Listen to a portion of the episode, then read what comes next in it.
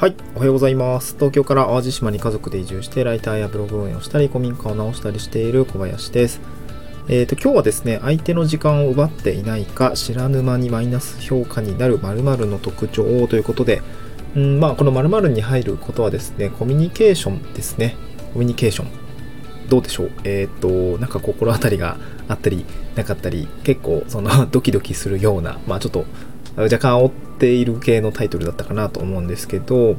えっ、と、会社員辞めて、うんまあ、会社員時代ももちろんコミュニケーションって当然やってたんですけど、まあ、会社はなんか会社で、うんもちろんそこでイラッとすることもたくさんあったしもっとこう考えて動いてよって思うこともあったんですけど、まあ、それはなんかこう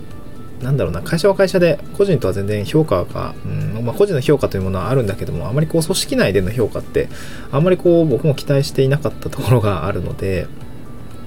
あんまり意識してなかったんですけど、こと、え会社を辞めて個人事業主フリーランスとかいうような形で、まあ、自分の看板でお仕事をするようになると、これはやっぱり意識せざるを得ないのかなと思っていて、まあ、やっぱりそのコミュニケーションコストだったりとか、うん、なんかこう、心地よいコミュニケーションができないとかだと、ま、やっぱりこう、お仕事を一緒にする人、まあ、クライアントさんですよね、とは、まあ、良好な関係って築けないので、このあたりってすごくシビアになってきました。なので今日、まあ自分がやっちゃったなっていうこと、えーと、まあそういう失敗談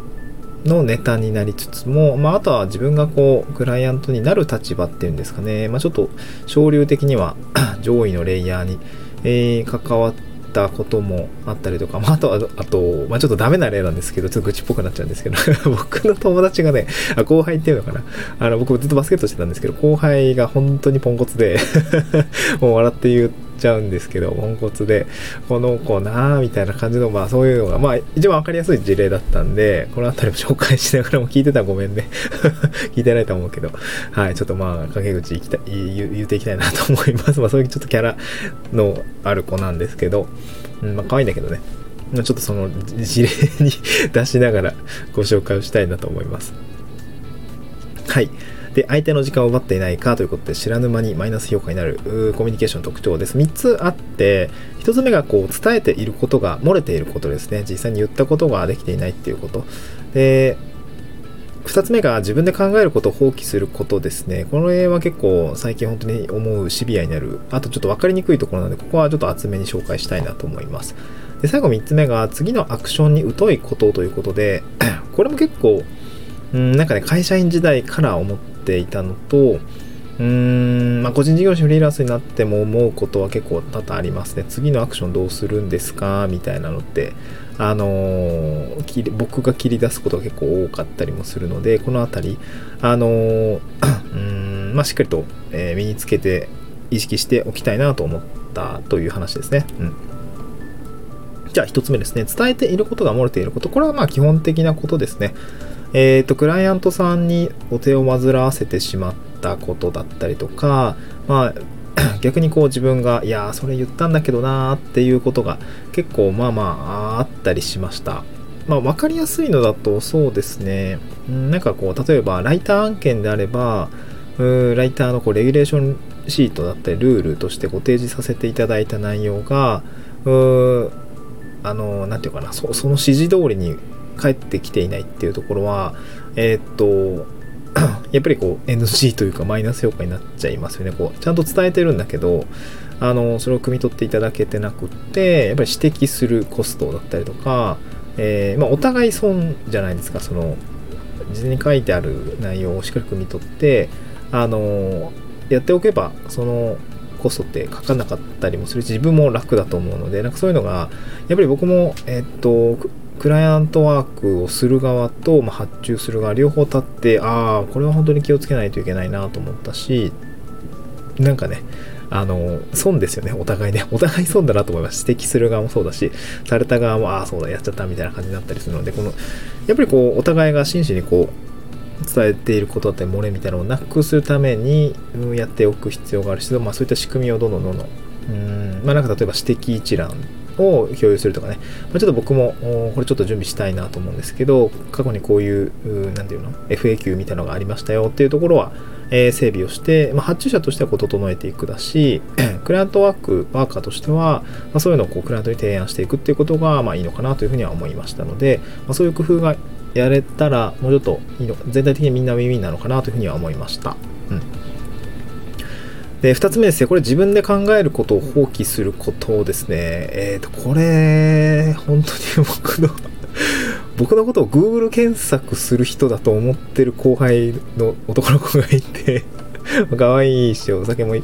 楽しく飲むんですけど、その子が本当にポンコツで、よく僕に、あの、リキさん、リさん、あの、これってどういう意味ですかね？みたいな。いや、まずググってから来てよ、聞いてよって思うやりとりがね、もう過去にもう優に30回以上あったかなと思うんですけど、いや聞くのはすごく大事なんですけど、あの、聞き方ってあるじゃんって毎回言う、諭してるんですけど、まあ、ふと、あの、特に何も聞いてないのか、また聞いてくるんですね。まあ、そういったとこも可愛いんですけど、まあ、それは、あの、クライアントワークやってる、やる立場としてはダメですよね、やっぱりね。だダメだと思います。うん。で、ここ結構分かりづらいんですけど、まあ、なんか仕事を進める上で確認すべきことってやっぱり重要だし、確認すべきことを確認するべきタイミングで確認できていないことによるコストも、これはこれでまた良くなくって、そうですね、あの、なんだったかな、初芝さんだったかな、が、えー、っと、おっしゃっていたのが結構心に刺さっていて、なんかその、どのタイミングで確認するんですかっていうところで、クライアントさんの時間が損なわれてしまう場合については、まあ、すぐ即確認はするんだけども、まあ、例えばなんか自分がちょっと時間が損なわれるぐらいだったらうんと何て言うかな。うん確認、まあ、家庭で動いてこうだと思うんですけどどうですかねみたいな感じでこう家庭で動いてで、まあ、出しちゃう。一回出しちゃう。でその時多分確認点も合わせて確認するところがあると思うんですけど、これなんでどうでしょうみたいな。確認す、なんていうかな、こう、実際にこう、確認しやすいように、まあ、あのま、成果物も一緒に出しちゃって、えー、やるみたいな。そしたら、クライアントさんとしては、まあ、時間損なわれない。こっちが、ちょっとね、あの、確認した通り、また直せばいいだけの話なんで、そういったところはすごく刺さっていて、まあ、クライアントに、まず、まあ、煩わし、クライアントにまあ、時間を取らせないようにどれだけ配慮できるのかっていうところは結構シビアに考えるようになりました。まあとは確認する時も、んまあ、これってどうなんですかねっていう、なんていうのかな、特に自分がコストを払ってない確認の仕方っていうんですかね。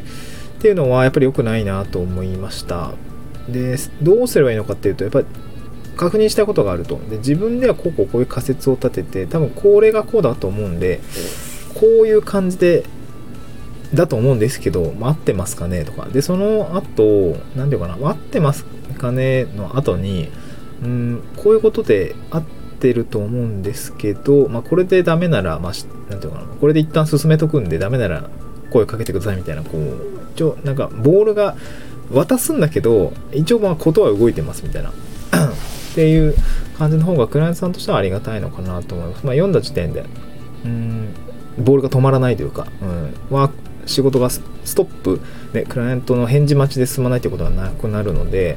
で、これもやっぱクライアントさんの時間を取らずに仕事を進める方法だと思うので、やっぱり自分で、あの、仮説を考えて、で、ボールは渡すんだけども、違うことは動かしておくみたいな形でやっていくと、クライアントさんは楽になるのかなというふうには思いましたね。うん。えっ、ー、と、あとはですね、うん、3つ目が次のアクションに疎いことですかね。次のアクションに疎いこと、う、疎いことですね。うん。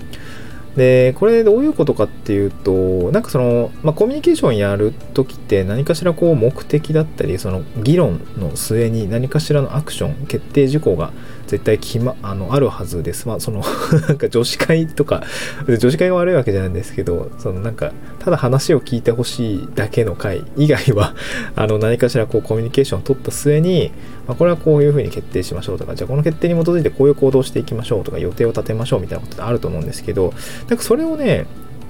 こう、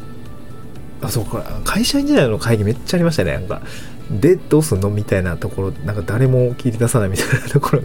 が いつまでに誰が何するのかっていうところが明確にならない状態で会議を終えてしまうことが結構あって、いやー、何やってんのって思うところもあったんですけど、まあ自分100点じゃなかったから、あの、気をつけなきゃいけないなと思うし、まあ、そういう意識を持ってて個人事業主になったので、それはそれで良かったんですけどやっぱ次のアクションにどういうことってやっぱ良くないなと思ってその切り出すコストもクライアントさんに持たせてはきっと良くないでしょうしうんそこにやっぱり提案が含めるチャンスだったりすると思うんですね。こうこうこういうアクションで動いていけたらいいと思うんですけど、これ進めていっちゃっていいですかねとかっていうところがあれば、やっぱクライアントさんも、あ、それで OK ならもう OK で、えースムーズにいきますし違ったらここはもうちょっとこうしてほしいなとかこのスケジュール感だとちょっとうーんきついと思うんでここをちょっと伸ばしましょうかみたいな感じのこうまあ建設的な議論になるのかなと思うのでまあこの次のアクションに疎いことっていうのもまあマイナス評価なのかなっていうふうにはあ僕は感じてしまいました。はい、まとめると相手の時間を奪っていないかということで伝えていることが漏れていること。これが1つ目ですね。ちゃんと言われたことをやってない。まあ基本的なことですがあのこれまず大事でした。2つ目が自分で考えることを放棄することですね、えー、僕は Google 先生じゃないよっていう 後輩にあの言ってあげたいですけどもやっぱりクライアントさんに 確認をするときには、まあ多分こうだと思うんだけどとか仮説だったり自分だったらこうするしようと思うんですけどどうですかねみたいなところがやっぱり必要かなと思うので、まあ、そういうのがあそそういうそういった上で、えー、やってあげるといいのかなと思いました。うんあとは次のアクションに歌うこと、最後はやっぱりこう何かこうコミュニケーションの末には、まあ、決定事項、そして行動、アクションみたいなのが、えー、あるはずなので、そこをまあこっちから提案していくっていうことで、クラントさんの時間を奪わないようにしていくことが、えー、っと、まあ、個人事業主フリーランスとして働いていくために、まあ、コミュニケーションをなるべく下げる、コストを下げるような政策になりうる具体的な行動指針になるのかなと思うので、えー、ちょっとシェアをしてみました。はい。なんか参考になれば幸いです。はい。まあ、とはいえですね、まあ、なんか移住後の働き方戦略室ラジオって言ってるんですけど、まあ、あの移住地だったり、まあ、地域に入っていくと、まあ、実はそういうわけでもなくて そう、これがね、難しいんですよね。これ仕事、ザ仕事みたいな話だったりするんですけど、そのコミュニケーション手法って実はこう、まあ仕事じゃないからさ、当たり前なんだけど、まあ、地域だったり、こう、住民の方だったりとかと、まあ、地域に入っていく上では、実はなんかそういう信頼にはつながらないコミュニケーションだったりもするんですよね。うん、まあ、あえて聞くとかね。聞いて、何て言うかな、うん、気持ちよく答えてもらうみたいな。気持ちよくマウント取ってもらうみたいなところも結構重要だったりもするので、まあ、その辺の使い分けはね、結構、えー、僕もコツがいるんだなっていうところはすごく学びになりましたという話をですね、今日合わせて聞きたい関連放送に、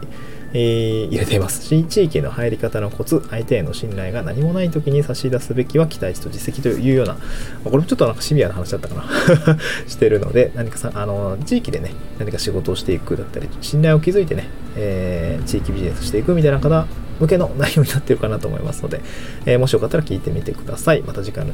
収録でお会いしましょう。バイバイ。